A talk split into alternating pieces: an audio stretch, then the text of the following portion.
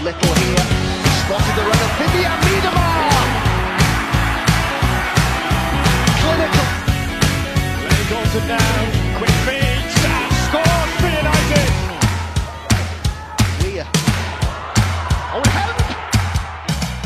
Oi pessoal, sejam bem-vindos e bem-vindas a mais um episódio do Conexão FA e WSL. Estamos de volta, hein? Depois de um tempo aí de ausência, o Conexão está de volta ao seu podcast do Planeta Futebol Feminino que fala de tudo sobre o futebol feminino na Terra da Rainha, o futebol feminino inglês. Este é o episódio de número 33. O último episódio havia sido, na verdade, uma live especial, né, que nós fizemos no fim de temporada no YouTube, que caiu também no seu agregador, falando aí dos grandes destaques, dos grandes momentos da última temporada. E a gente está de volta agora, ainda falta um pouquinho para recomeçar aí a liga da WSL, mas voltamos por uma causa nobre e muito especial para falar da seleção inglesa. Estamos gravando no dia 1 de agosto, segunda-feira, um dia depois do título da Inglaterra. A Inglaterra é campeã europeia, venceu a Euro depois de bater a Alemanha por 2 a 1 na final. Pela primeira vez, a Inglaterra conquistou o título. As comandadas de Sarina Wigman, que venceu a Euro como treinadora pela segunda vez consecutiva, levaram para casa o troféu pela primeira vez. Somando homens e mulheres, é o primeiro grande troféu da Inglaterra desde a Copa Masculina em 1966. Então, uma grande comemoração depois de mais de meio século aí sem títulos por parte da Inglaterra e esse jejum foi quebrado com as mulheres. A gente vai falar bastante aí desse título inglês, do contexto do futebol feminino na Inglaterra, para você ficar muito bem informado e ficar sabendo de tudo aí sobre este título. Não mais um, eu ia dizer mais um título, né? Mas não é mais um título, é o primeiro. Será o primeiro de muitos títulos da Inglaterra? Vamos descobrir no futuro. Eu, Eduardo Costa, estou com a mesa cheíssima aqui, com muita gente né, neste episódio 33 do Conexão, para a gente falar do título da Inglaterra. Vou chamando uma por uma e minhas amigas comentaristas vão se apresentando. Estou com Alicia Soares. Olá, tudo bem, gente? Muito feliz que o futebol voltou para casa. Amanda Viana.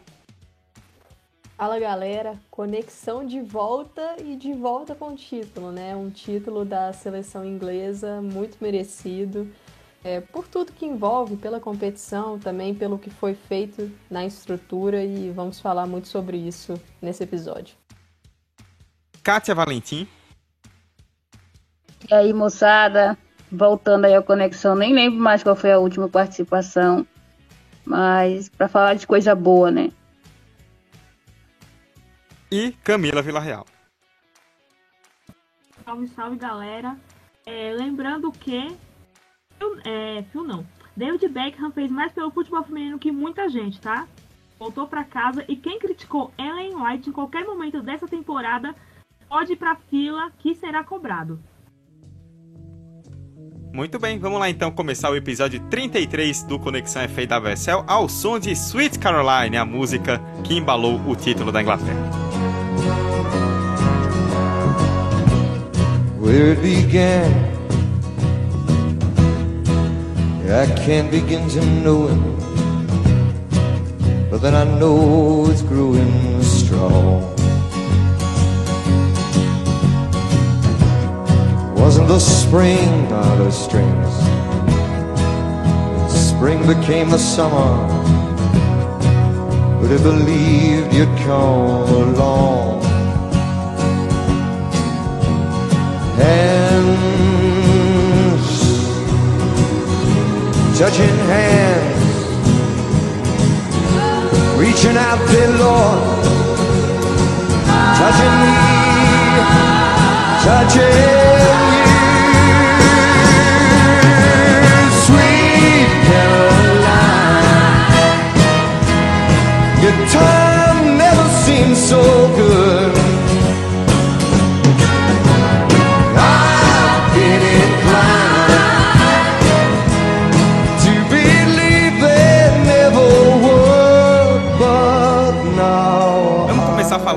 Do título inglês então e eu vou é, trazer primeiro para a conversa Camila Villarreal porque ela tem bons motivos aí para falar dessa final já que foi um atacante dela aí, né, do Manchester City, a gloriosíssima Chloe Kelly que fez o gol do título da Euro na prorrogação. É, Camila, ah, foi um jogo muito sofrido, muito duro, em que a Inglaterra foi melhor em muitos momentos, mas viveu aquele drama de quem sabe perder em casa de novo uma final, né? Os homens já haviam perdido a final no ano anterior, né, da Euro para a Itália em casa, no mesmo Wembley, também lotado, mas dessa vez as mulheres não decepcionaram e venceram a Alemanha, que principalmente no masculino é um rival que, mas também no feminino, um rival que vinha na pedra, era uma pedra no sapato, né, já de anos e anos e anos, mas desta vez deu tudo certo com o gol da Kelly na prorrogação e a Inglaterra é campeã europeia. Conhecida aí ultimamente por pipocar nas fases agudas de competições, como foi em 2019, é, 2017 e assim por diante, chegou à sua terceira final em todos os tempos. Ela foi vice em 84 para a Suécia de de Hague, a primeira final, uma final da Inglaterra desde 66. É, foi vice em 2009, 6 a 2 da Alemanha. A Alemanha ganhou de 6 a 2 da Inglaterra. Só que essa Inglaterra, ela tá muito madura. Essa seleção conseguiu mesclar com as jovens, né, que vem surgindo, Hemp, Russo, a própria Kelly, que se não fosse a pandemia, ela não teria jogado a Euro. Olha que como que o mundo o mundo é uma bola, o mundo a Terra não é plana, a Terra é redonda, ela gira. E por causa de uma pandemia, a Kelly conseguiu jogar a Euro, porque em maio do ano passado ela rompeu o LCA na penúltima rodada da WSL no City Birmingham. E se não fosse isso, ela não ia jogar. Ela, ela se recuperou no tempo até até demorado para uma lesão de LCA, né? Foram 11 meses de recuperação. E aí ela entra no segundo tempo como uma super sub, que a Amanda já deve ter falado isso em outro episódio, se ela quiser falar depois. E faz o gol, que acho que o gol mais importante aí da seleção inglesa em anos. E, e, e começa o trabalho quando David Beckham, nunca critiquei, leva o Phil Neville para o Inter de Miami. Quem não lembra, ele, o Phil Neville ia embora, ele, o contrato dele encerrava após as Olimpíadas de Tóquio. Só que, para poder tirar ele do cargo, quem quisesse ia ter que pagar a multa. Aí, David Beckham comprou a vaga dele lá no MLS e levou ele para treinar o time. Nisso, é, vem a Sarina, só que teve o torneio olímpico com a Egg Rize da Noruega treinando o time, o time Grã-Bretanha, que também pipocou numa um jogo agudo lá para a Austrália, perdendo por 4 a 2 E aí vem a Sarina, que tem muita experiência, né? Acho que é desnecessário dizer qualquer coisa sobre ela, né? Porque já é conhecido. E consegue essa mescla, faz esse trabalho incrível com. Ela não perdeu ainda, ela tá invicta com a Inglaterra. Ela não perdeu nenhum jogo sequer.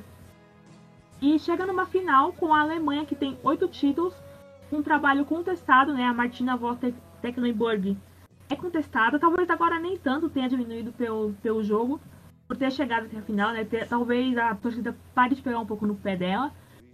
Mas chega contestada, chega assim, o 6 a 2 de 2009 é passado, foi assim, como se fosse uma outra vida, um outro século, uma outra história.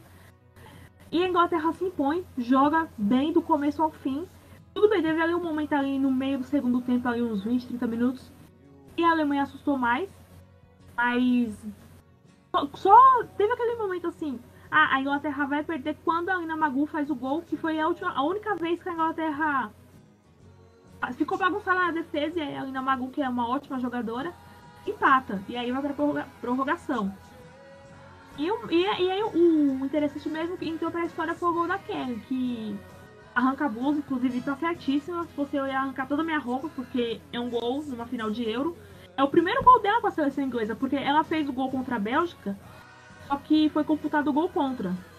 Não, não lembro qual contexto, confesso pra vocês, né, que já, já esqueci de um monte de coisa. Mas o gol que ela supostamente fez contra a Bélgica acabou indo contra. Então, o primeiro gol dela pela seleção inglesa foi uma final de Euro. Isso é. Não, não, dá, pra, não dá pra descrever o, o peso disso. É engraçado também no Twitter, a Brandy Chastain, dos Estados Unidos, né, a zagueira fez o, título de, o gol do título de 99, que ela arranca a blusa na comemoração, a Kelly também tira a blusa e tal. E a, a Brandy fala, né, parabéns Kelly, tô te vendo aqui, e se prepare para receber todos os cafés, eh, todas as cervejas e jantares de graça o resto da vida. Então, assim, o gol importante para a Inglaterra e para ela também, que vai ganhar um monte de cerveja, vai ganhar um monte de coisa de graça pelo gol feito. E o gol de centroavante, né? Vamos combinar um gol de centroavante mesmo ali aproveitando um rebote, o um gol de oportunismo. Mas não tem o que dizer, gente. A Kelly é bola. Ela é bola. Tudo que eu disse aqui não é suficiente. E Ellen White, que todo mundo criticou, fez uma baita euro, apesar de ter só feito dois gols. Realmente é muito pouco para uma centroavante. É, inclusive, ela está empatada com o Rooney na artilharia histórica. Acho que falta um gol ou dois para ela passar o Rooney. Mas o trabalho dela sem bola é essencial, gente. O trabalho dela marcando a defesa é essencial. É, agora ninguém vai falar mais porque, como ganhou, então ninguém vai lembrar disso. Mas se tivesse perdido, a galera ia macetar ela sim. Mas o trabalho defensivo da White é espetacular. Não tem, assim, são poucas no mundo que fazem como ela. Isso deveria ser seguido pelas, pelas demais atacantes da própria Inglaterra. Ora, inclusive aqui no Brasil também deveria ser um exemplo de de, de tática mesmo, assim, ó, vamos pegar a tática, vamos pegar o White como exemplo, etc. E explicar bonitinho, porque o trabalho dela foi impecável. E eu vou continuar exaltando sim, porque ela é uma lenda do futebol inglês, muito subestimada aí por muita gente. E o Scott também é outra lenda, também me, mereceu, ela jogou pouco, mas entrou pra história. A Jill Scott é, só tem ela e mais um cara, esqueci o nome dele.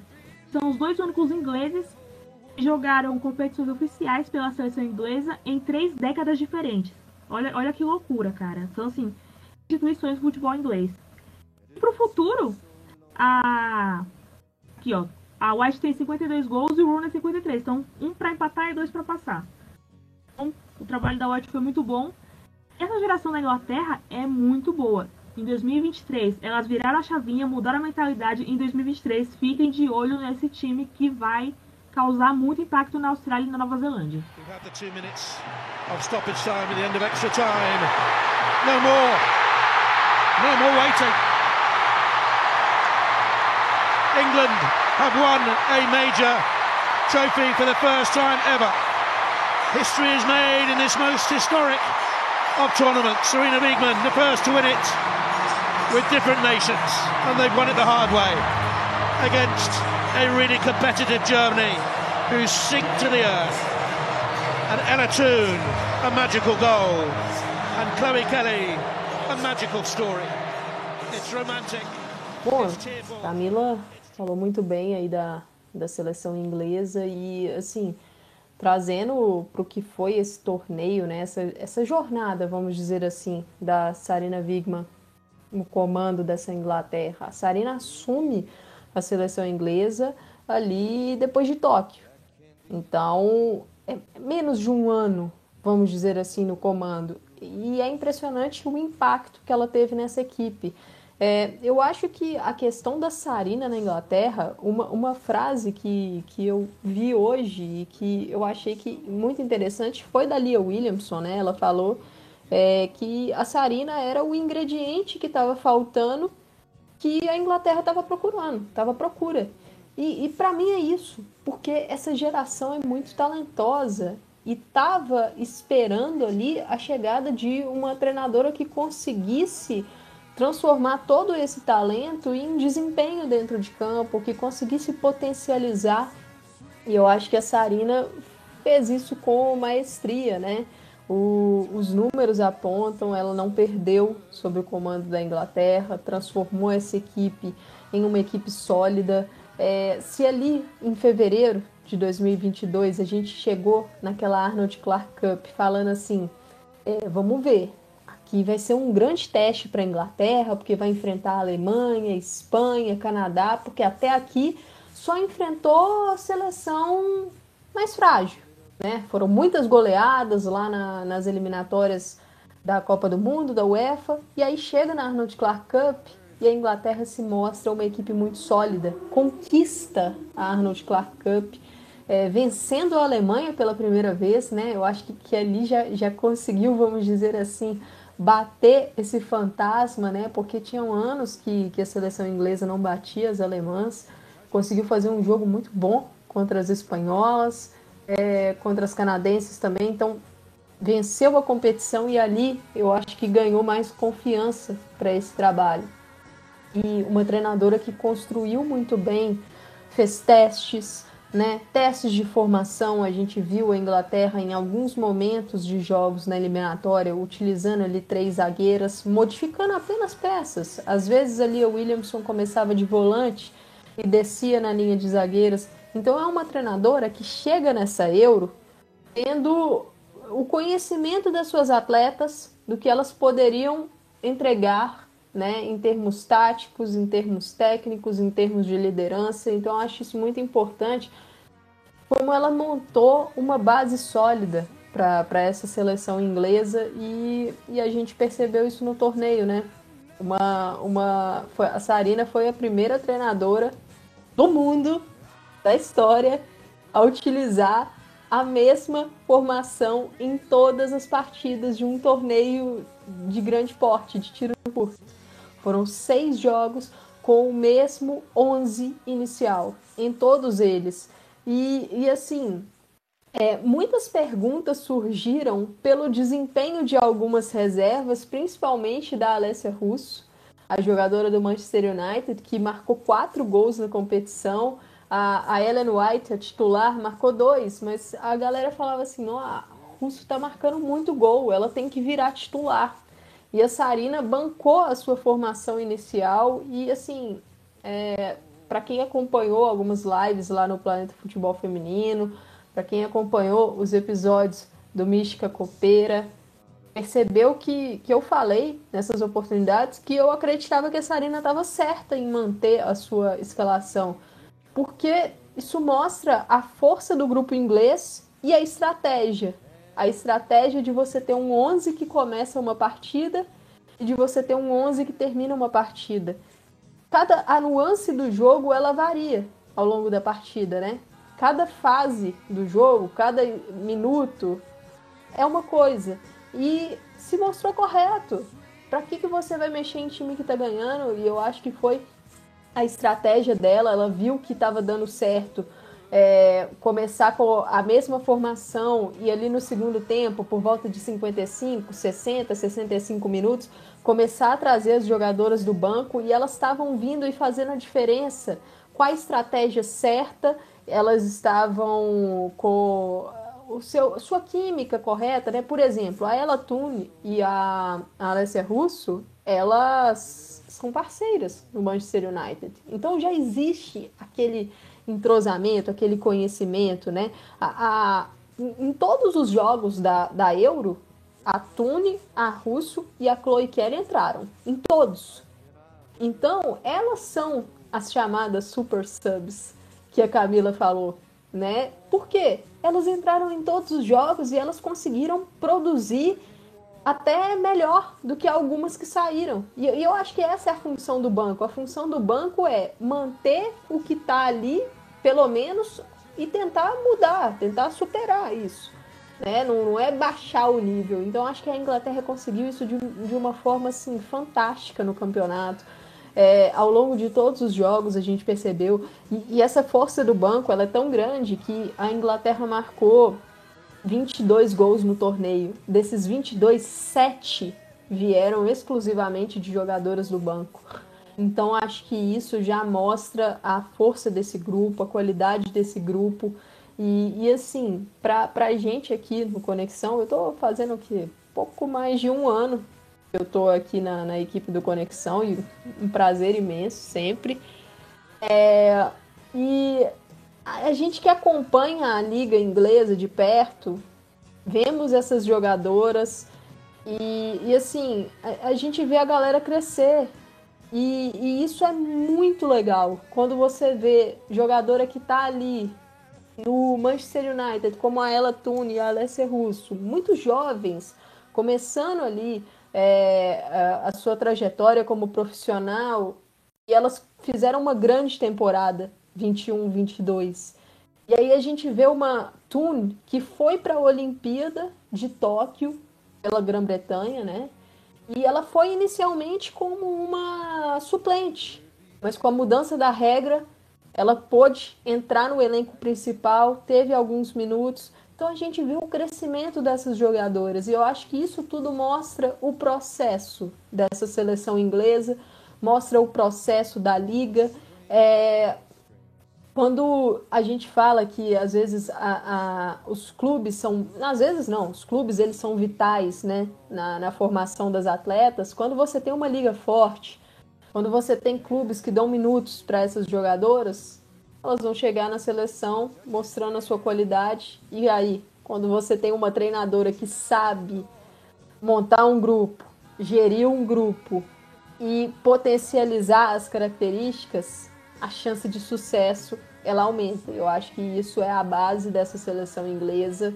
É uma seleção que é muito forte com a bola no pé, gosta de sair jogando desde lá de trás. A gente viu aí Mania Williamson muito bem na zaga e, e pode ser surpresa para algumas pessoas, porque se a gente vê, la vê a jogadora no Arsenal, né?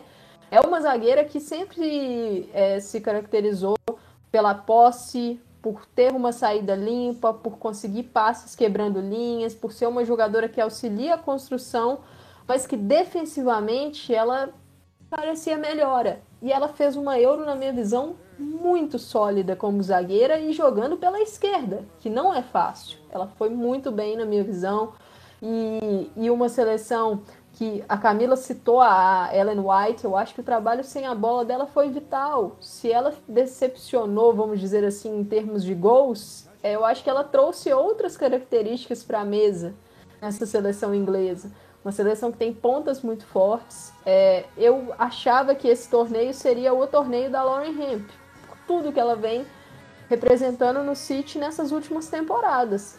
Mas foi um torneio mais tímido dela, mas a gente teve aí o torneio da vida da Beth Mead, que já vinha de uma boa temporada no Arsenal e conseguiu traduzir isso tudo para o campo, marcando gols, dando assistências, né? Ela termina como a artilheira da competição, seis gols ao lado da Alex Pop, mas levou o troféu porque tem cinco assistências, o maior número da competição. Então, dos 22 gols marcados pela Inglaterra, a Mid participou de 11 deles, 6 gols e 5 assistências. Então, são alguns números que vão explicando o sucesso dessa equipe, né? E, e assim, eu deixei por último para falar de uma jogadora que eu gosto muito, para mim, na minha opinião, foi a melhor jogadora do campeonato. É, acho que o prêmio está em boas mãos com a Beth Mead, mas não seria a minha escolha. Eu vou com a Kira Walsh, ela é o equilíbrio desse time. Ela fez uma Euro fenomenal, foi a melhor jogadora da final eleita pela UEFA, ela fez uma final fantástica. A assistência que ela dá para ela Tune é fenomenal, mas eu acho que vale destacá-la porque a gente já vê a sua a sua influência no Manchester City. Ela é uma jogadora silenciosa, ela é a, aquela a cola da saída de bola, da construção ela tem uma característica de, de passe, para mim, fantástica, muita precisão. Ela vê o campo muito bem, ela escolhe muito bem as jogadas.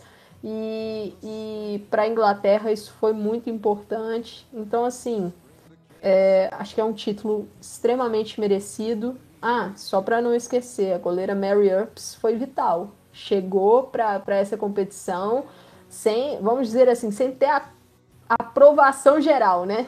Ela tem a confiança da Sarina e eu acho que é isso que importa. Assim, ali no, no grupo, a treinadora tá te bancando, tá te passando confiança. Ela foi a número um da Sarina durante o, o ano praticamente inteiro da Sarina. Né? Foram pouquíssimas vezes que a gente viu outras goleiras. Eu acho que a lesão da Ellie Roebuck no início da temporada 21-22 também influenciou para isso. Mas a Sarina deu confiança para Mary Earps. Ela fez uma boa temporada com o Manchester United, na minha visão. E, e assim, a, a Euro dela foi espetacular. Dois gols sofridos e atuações ali extremamente decisivas. Eu aponto principalmente os jogos contra a Espanha e, e Suécia, que ela fez defesas fantásticas para segurar o placar. Então, é, mais um nome de destaque dessa equipe que, como eu disse, extremamente merecido por tudo que fez na competição, por tudo que fez nesse ano, né, pré-euro, um trabalho fenomenal da Sarina que chegou para refinar. Ela chegou para dar aqui, aquele toque final, né, gerir muito bem o grupo, é, colocar uma mentalidade ali vencedora, uma bolha nessa seleção inglesa. A gente viu ali a Williamson falar depois do jogo, né? Pressão? Como assim pressão? É, todo mundo na imprensa, todo mundo de fora falando que tinha muita pressão, mas aqui dentro a gente estava leve, não tinha pressão nenhuma. Então acho que isso vai muito também do trabalho que é feito lá dentro, nos bastidores da comissão técnica, de, de poder dar uma condição para essas jogadoras de confiança, de jogar com alegria. Eu acho que foi isso que a Inglaterra fez. E para a gente que acompanha de perto o campeonato, isso é muito legal. Foi uma Euro de recordes, né? do início ao fim. Já abriu com, com mais de, de 68 mil pessoas no, no Old Trafford. E ali né, já, já marcou o maior recorde da Euro feminina. A final acabou ultrapassando, se tornou o, o maior público da história das Euros, tanto masculina como feminina. Mas foi um, um título contestável. Acho que a gente pode dizer que foi uma conquista que não tem como contestar. Foram a melhor equipe do início ao fim. E o time começou avassalador, né? Começou com a rotação lá em cima, apesar de ter sido só 1 a 0 e aí a gente tem que dar os méritos totais para a partida que fez a Áustria, que foi uma das equipes que mais dificultou a vida da Inglaterra na competição. Mas foi um domínio completo, né? Foi um domínio completo e aí depois, segunda rodada, vem aquele massacre que foi, não tem outra palavra para dizer o que foi aquilo, né? Contra a Noruega, que é a maior goleada de uma história da Euro e fecha aquela vitória ali por 5 a 0 contra a Irlanda do Norte. E pelas equipes que enfrentou, a, a, Inglaterra ainda chegou nas quartas com muitas dúvidas. Será que esse time vai conseguir? Será que esse time mentalmente vai conseguir lidar com os grandes desafios? E aí a Inglaterra encontra um cenário que foi a primeira vez, primeira e única vez na competição em que saiu perdendo.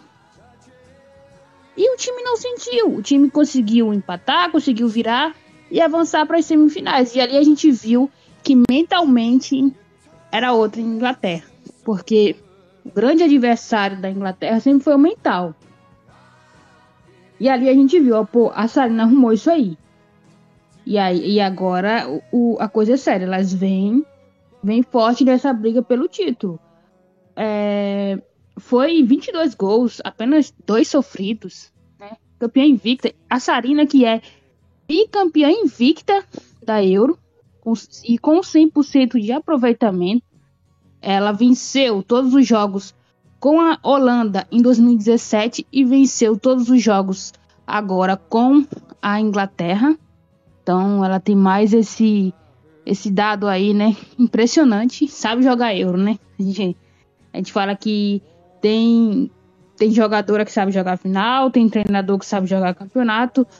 A Sarina sabe jogar euro como ninguém. E é como a, as meninas já citaram, né? Foi um time que, que foi consistente. É, inclusive, quando a White foi substituída, rolou ali um, um ensaio de vaias para White, porque a galera meio que não entende muito essa questão. Acha que centroavante é só colocar a bola na rede.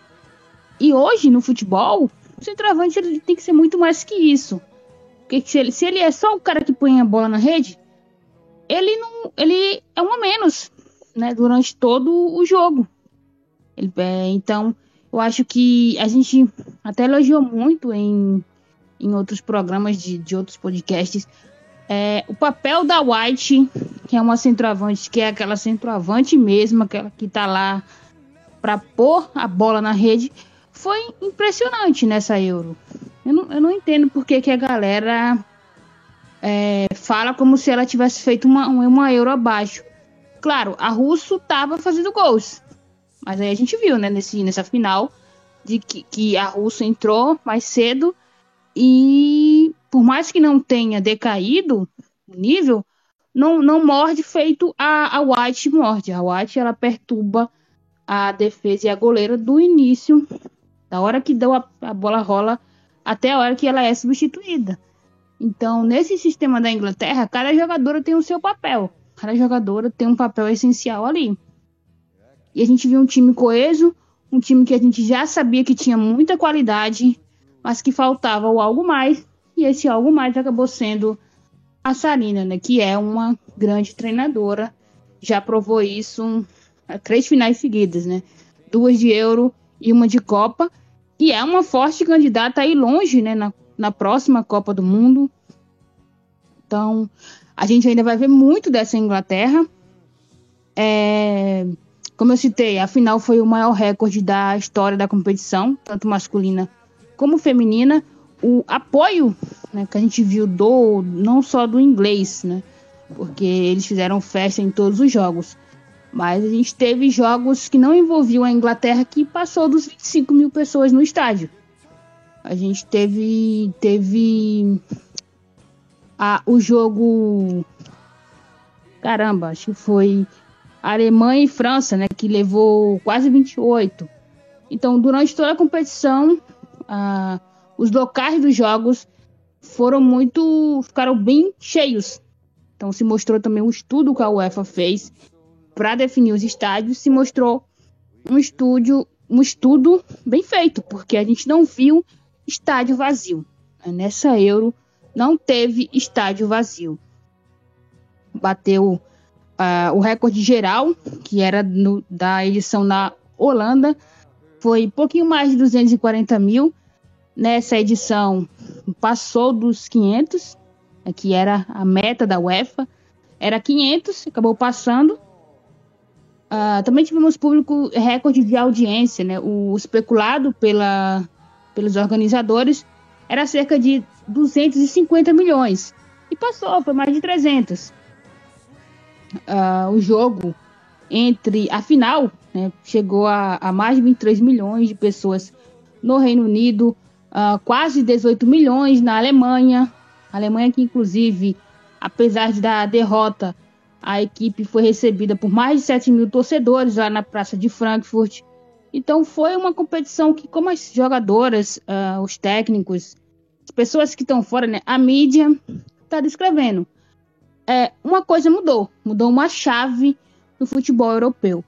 E, assim, a, na minha visão, eu acho que o título ir para federação que mais investiu é meio que. É porque a gente. É difícil falar injustiça no futebol, né? Porque a gente sabe que são muitos fatores. Mas eu acho que é justo que vá para a federação que demorou. Foi uma da federação que passou mais tempo com o futebol feminino sendo proibido, né? E demorou, ela demorou pra caramba para levar a sério. Mas aí quando ela começou a fazer, ela, ela tá fazendo um, um trabalho sério. Né? É, não foi só um investimento a ah, vou investir aqui na seleção essas migalhinhas aqui e pronto. Não, fez um trabalho da base, né? Do, da base para o topo da pirâmide e é coroada com esse título. Então acho que está em ótimas mãos. A Alemanha também, que foi uma seleção que se se reconstruiu, né, podemos dizer assim, durante essa Euro, chegou bem desacreditada e acabou indo crescendo, crescendo, crescendo e deu aquele cartãozinho, ó, oh, eu tô de volta. Eu tô de volta e é uma geração jovem, muito, muito boa com uma profundidade, uma profundidade de elenco de dar inveja a qualquer seleção. A gente vai ver muito dessa Alemanha aí nos próximos anos. E foi uma final digna, né? Foi, foram as duas melhores equipes se enfrentaram na final e entregaram o espetáculo que estava todo mundo esperando. E como as meninas citaram aí, futebol está em casa e é simbólico que ele volte para casa pelos pés das, daquelas que foram proibidas por 50 anos de praticar o esporte. É isso aí, acho que as meninas falaram tudo aí. É... Gostei muito aí da, da, da fala da Kátia, né? Falando sobre essa questão da federação, né? A questão desse investimento é muito importante.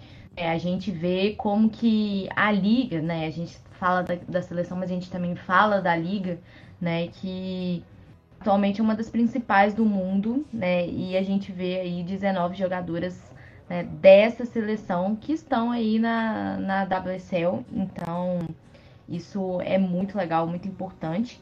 E é, acho até muito legal que a, a Williamson falou, né? De assistir a liga, né? De dar esse dar esse esse palco, né? E cada vez mais que a gente vai assistindo aí mais audiência, né? Como a gente viu esse público sensacional aí na Euro, poder ver na liga, né?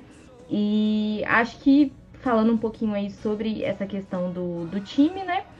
É sensacional a Sarina Wigman conseguir essa coesão, né? De conseguir manter esses jogadores e conseguir aproveitar esse máximo desse físico e aproveitar as suas reservas da sua melhor forma.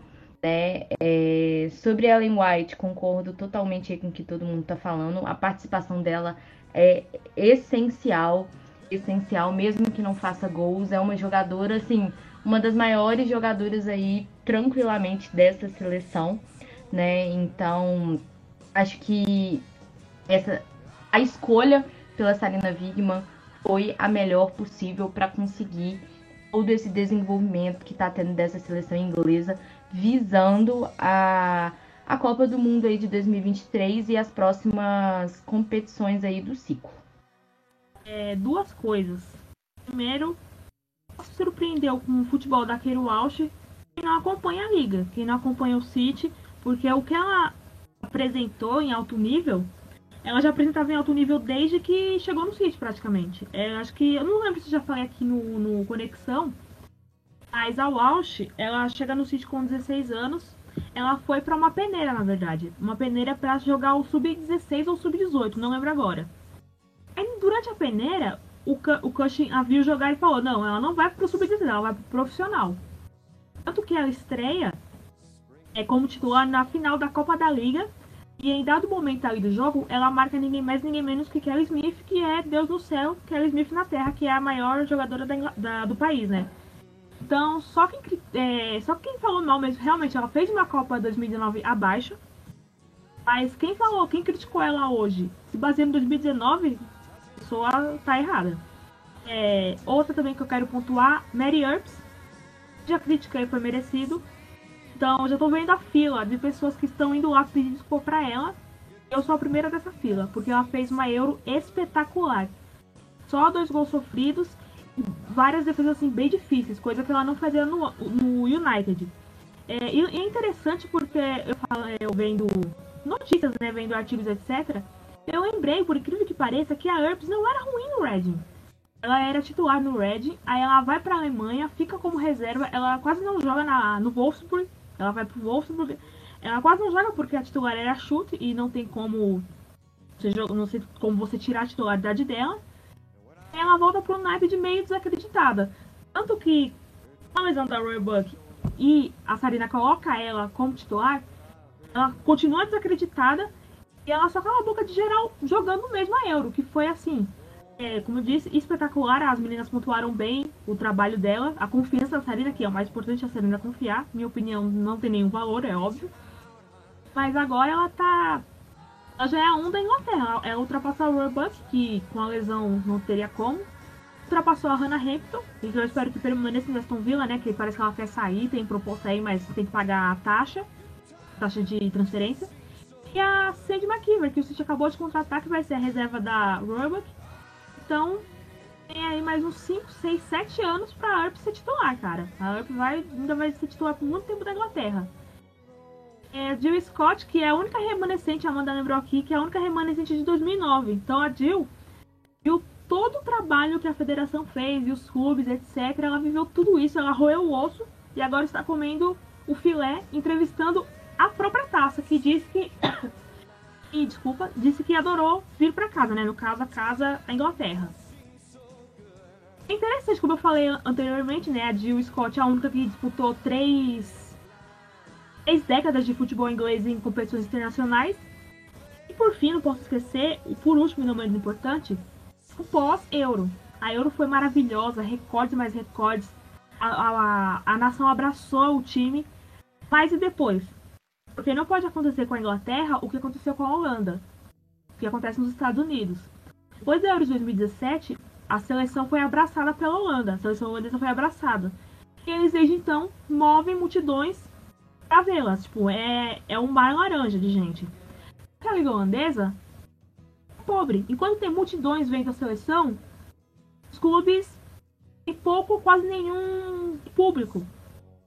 E muitas dessas jogadoras, claro, jogam fora do país, mas tá surgindo muita gente boa na Holanda. A, a liga só tem nove times, o décimo time vai entrar agora, o Groningen, Groningen. Não sei falar o nome, é o time que revelou o Arjen Robben. Esse é o décimo time agora. Vai entrar na liga holandesa. Que é difícil de assistir os jogos, não tem a, a visibilidade que a seleção tem. O público vai para ver a seleção, mas não vai ver os clubes. Os Estados Unidos, claro, Estados Unidos e Holanda são patamares muito diferentes, histórias muito diferentes. Mas os Estados Unidos, tetracampeão mundial, tetracampeão olímpico, arrasta multidões por onde vai, pelo país. Mas encher as, os, os públicos da NWSL é muito difícil. É agora que tá. É, casa cheia a gente vê agora no Angel City e no San Diego Wave, que são as franquias novas. Que aí, aí é uma outra seara. O que eu quero dizer é que agora que o país abraçou a seleção, tem que abraçar os clubes também, porque muita menina assistiu, muita menina, muita menina de criança mesmo, de idade, assistiu e se apaixonou. Pode ser que ela passe a torcer por um time porque viu jogadora X, sei lá, ela viu a Mid se apaixonou, a Mid fez gol em praticamente todos os jogos, só não fez na final. E passa a torcer pro Arsenal. A menina que viu a Kelly fazer o gol e tirar a blusa.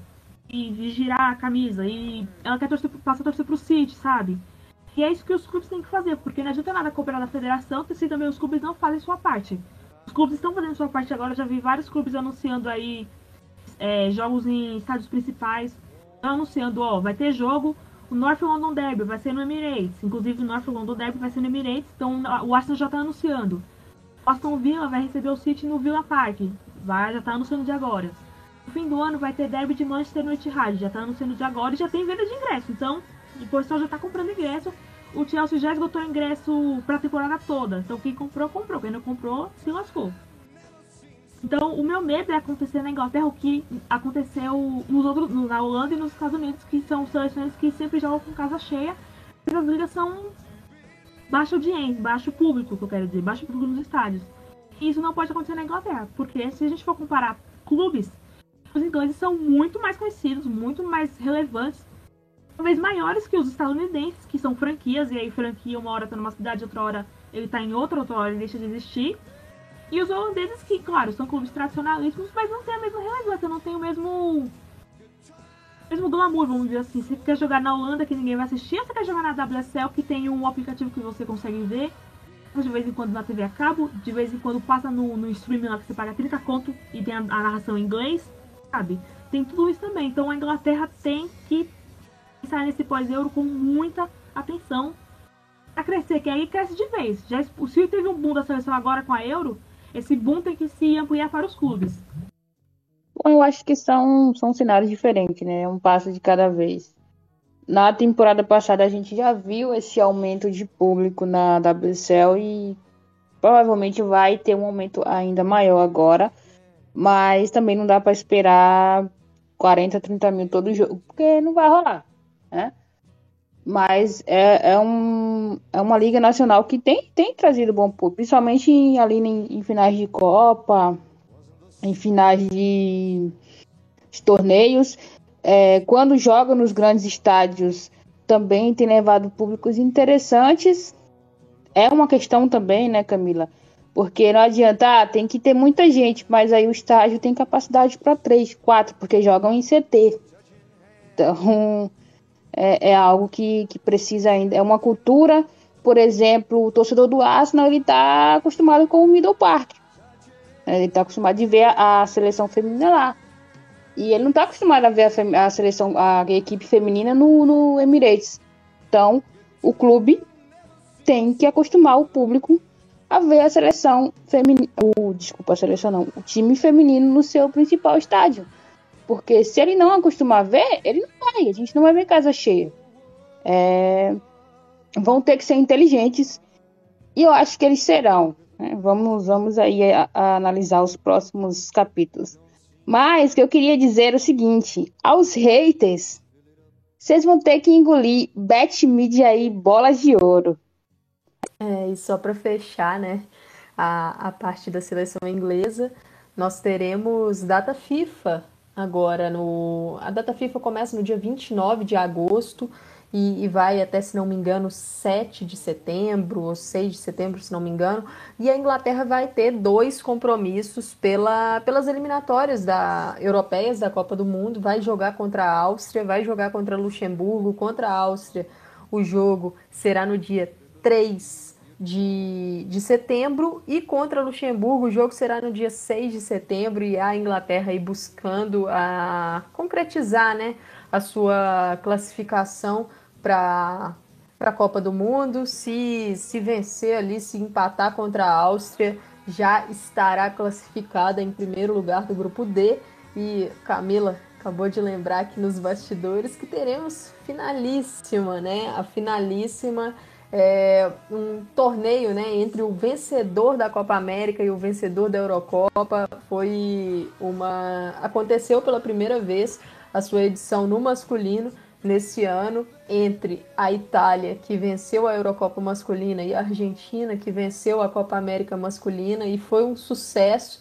E, e a FIFA resolveu fazer também a sua edição, a edição da finalíssima feminina, e, e excelente para a gente, porque a seleção brasileira venceu a Copa América, então enfrentará a seleção inglesa, muito provavelmente será na data FIFA de fevereiro, o local ainda não foi divulgado, mas é, é uma oportunidade para a nossa seleção enfrentar aí uma das principais do mundo hoje, que é essa Inglaterra. Com certeza vai ser um grande desafio, mas vai ser ah, uma, uma oportunidade legal. Então, torcer para que a, a FIFA leve esse jogo para um local legal, para que role aí é uma atmosfera legal, para que tenhamos o estádio cheio. Então, vamos ver essa oportunidade aí.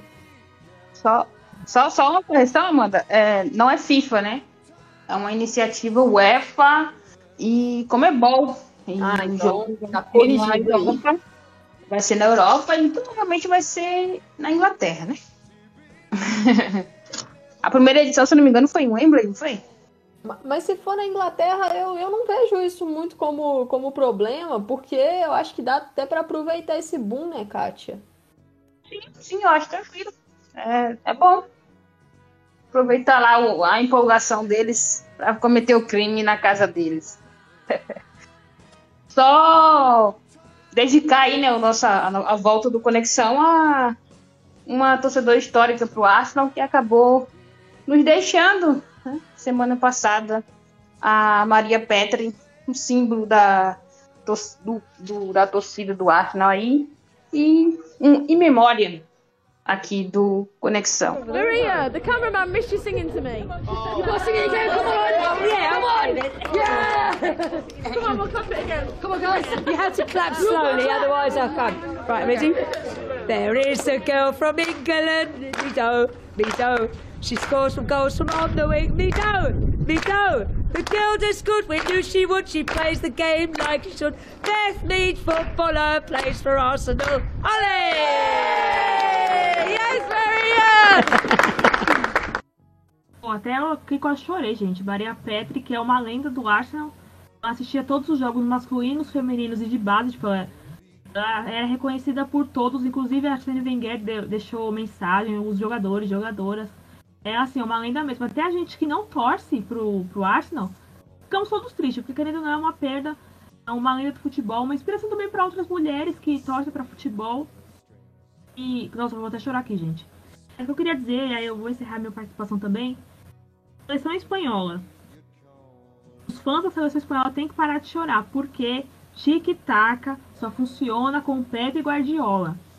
Os outros que querem fazer toque de é, posse de bola tem que ter plano B, C, D. Porque se for tentar só toque de bola, só tic-tac, não vai rolar, vai passar vergonha. Porque o que eu vi de torcedor, é, principalmente barcelonista.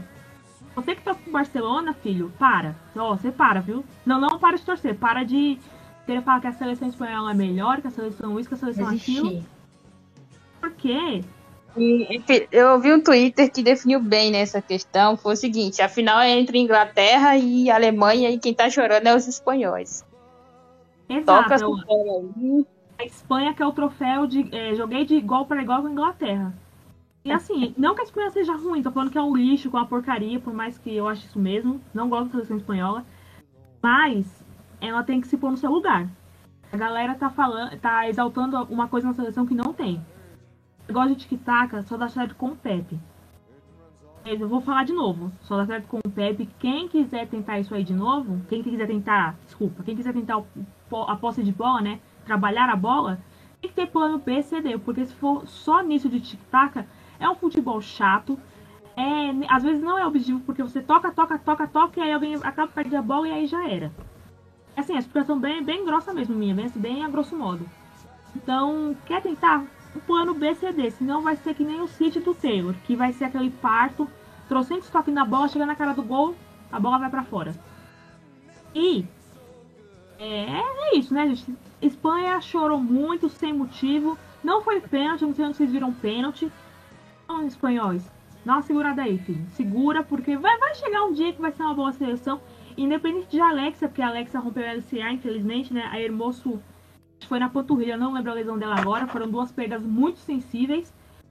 Mas, gente, calma seleção espanhola tem muito, tem que comer muita coisa com feijão ainda para chegar no primeiro escalão.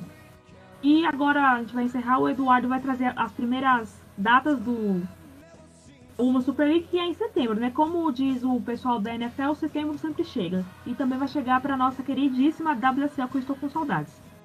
É, antes do, do Eduardo passar as datas aí, né, que é em setembro, lembrando que a temporada para o Manchester City começa esse mês, né? Camila. Tem, tem pré-champions aí e um possível, um possível reencontro com o Real Madrid, né? Se, se os dois passarem, vão se enfrentar ali no dia 21 de agosto. É jogo único, ganhou, levou, valendo vaga na segunda fase aí da Champions feminina. Ai meu Deus, pra que lembrar disso, Brasil? Realmente vai ter a pré-pré-Champions, porque o City terminou a temporada em terceiro. Vai ser com o Tomires Turan, acho que é assim que fala, do Cazaquistão, que eu nem sabia que tinha futebol feminino no Cazaquistão, que bom que tem. Vai ter contra esse time aí. E se ganhar, passa do Real Madrid. E aí eu acho que a questão, sabe, bolinha quente, bolinha fria de sorteio? Porque não é possível, gente. Duas temporadas seguidas. 20 Real. E dessa vez o Real com o Caroline Ware, que trocou o City pelo Real. Dizem que é o time que ela não sei, também não me importa. E realmente, se, se, se não passar do Real, Taylor tem que ser muito cobrado. Tudo bem que eu aqui morando no Brasil, morando em São Paulo, capital, não posso fazer nada. Só posso meter a boca no trombone. Então, quem for, quem não gosta do City e não quer saber o que eu penso sobre, então eu já me silenciei agora, porque se não passar do real, vai ser um vexame, como já teve outros vexames aí com o Taylor, eu vou meter o pau. Porque muita gente passa pano e eu não sou. Sim, muita gente não aqui no Brasil, eu digo na Inglaterra mesmo, consigo muitos torcedores de lá. É, fora Taylor ainda não, Edu. Que o Edu dos bastidores tá falando assim, ah, fora Taylor. Deixa a temporada começar. Agora a gente tá aqui pra exaltar a seleção inglesa. Exaltar Chloe Kelly com sua comemoração icônica. Se eu fosse inglesa, eu iria pra festa lá na Trafalgar Square e já ia fazer uma tatuagem em seguida, porque é uma comemoração icônica. É, teve gente que falou, ah, é uma comemoração feminista e não sei o que. Começaram a meter pauta feminista no assunto pra uma coisa que também não é assim. É só uma comemoração de gol e deve ser vista como tal. É um gol histórico, como uma comemoração histórica, que poderia ser qualquer outra coisa. Ela poderia, sei lá, ralar na boquinha da garrafa, poderia sentar e chorar, poderia fazer nada, mas ela quis arrancar a blusa e girar. Inclusive a foto ficou excelente. Então, é isso. Fora Taylor só quando começa a temporada. E, é, ralar na boquinha da garrafa é uma coisa sei agora. É isso, gente. Espero que vocês tenham gostado. Agora o Eduardo vai trazer as datas da primeira rodada que vai passar aí, no tem o FA Player, quem tem no seu celular ou sua conta aí no o navegador continua tendo, porque ainda vai passar lá, mas vai continuar também na ESPN, né, e no Star Plus. É isto, antes de encerrar então, só trazer informação a respeito da WSL, né, do Campeonato Inglês Feminino, que é a nossa alçada aqui de comentários. O campeonato começa em setembro, no dia 10 mais precisamente com é, Tottenham e Manchester United, que é o jogo do dia 10 de setembro. Lá na Inglaterra vai ter transmissão da Sky Sports, inclusive. No dia 11 de setembro, é, também na Sky Sports, isso lá na Inglaterra, tem Manchester City e Arsenal. E na BBC tem Chelsea e West Ham e os outros três jogos com transmissão do FA Player por lá, Everton e Leicester, Brighton e Aston Villa, Reading e Liverpool. Lembrando, dia 10 de setembro, um sábado, e dia 11, um domingo.